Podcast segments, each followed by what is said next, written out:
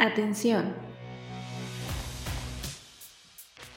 Estás escuchando Pronóstico, un podcast sobre cambio climático. Contamos las historias del clima y hacemos un llamado al cambio. Se recomienda indiscreción.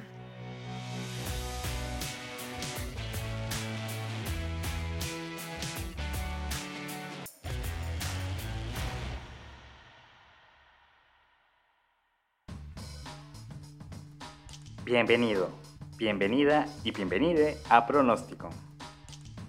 Estás escuchando una nueva historia del lado B de la ciencia del cambio climático. No olvides seguir este podcast para escuchar los próximos episodios que publicaremos. El mes pasado se publicó una parte del sexto informe del IPCC, la mayor autoridad sobre la ciencia de la crisis climática. Esteban nos cuenta detalle todo sobre este organismo y sus claroscuros.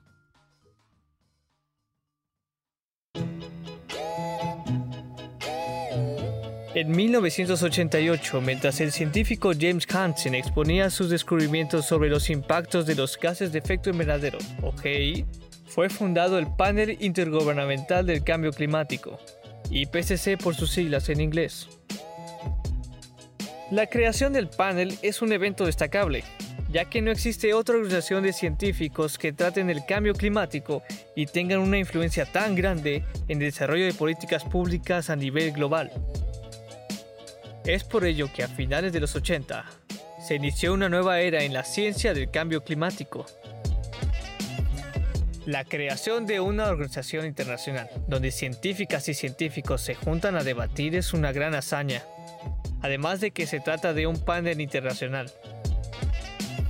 Sus fundadores determinaron que la misión del IPCC sería legitimar la información científica que existe sobre cambio climático y proporcionarla a los responsables políticos y otros sectores interesados, de forma objetiva y neutral.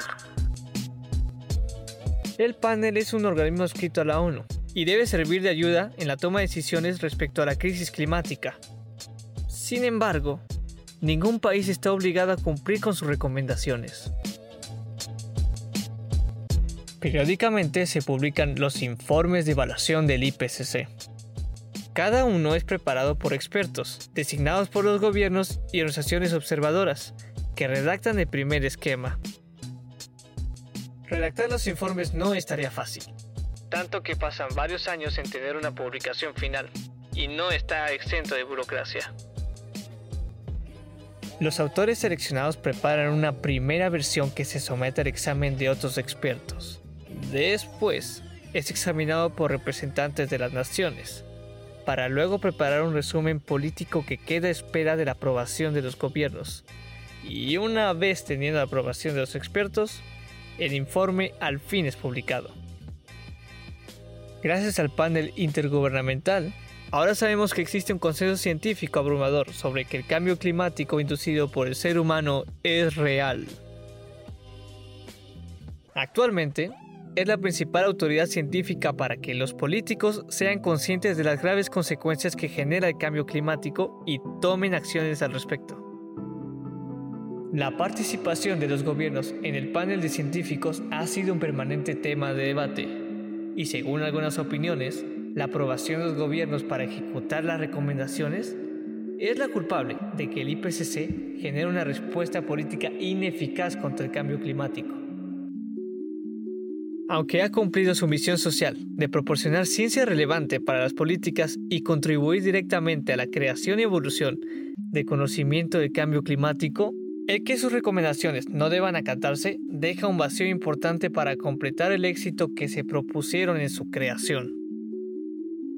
Además, como cualquier institución, el IPCC también sufre por los manejos políticos, en los que ha tenido graves desencuentros con el sector industrial como ExxonMobil. Acabas de escuchar Los claroscuros del IPCC. No olvides comentar y compartir este episodio y seguirnos en todas nuestras redes sociales. Nos puedes encontrar como arroba pronósticopod en Twitter y arroba pronósticopodcast en Facebook e Instagram. Y ahora nos puedes encontrar en TikTok como arroba pronósticopodcast. El equipo de pronóstico está compuesto por Luciana Bretón, Esteban Cruz, Sofía González, Iván Ortiz e Ivonne San Miguel. Agradecemos al CCA por el apoyo en la producción. Gracias por escucharnos y nos vemos en el siguiente pronóstico.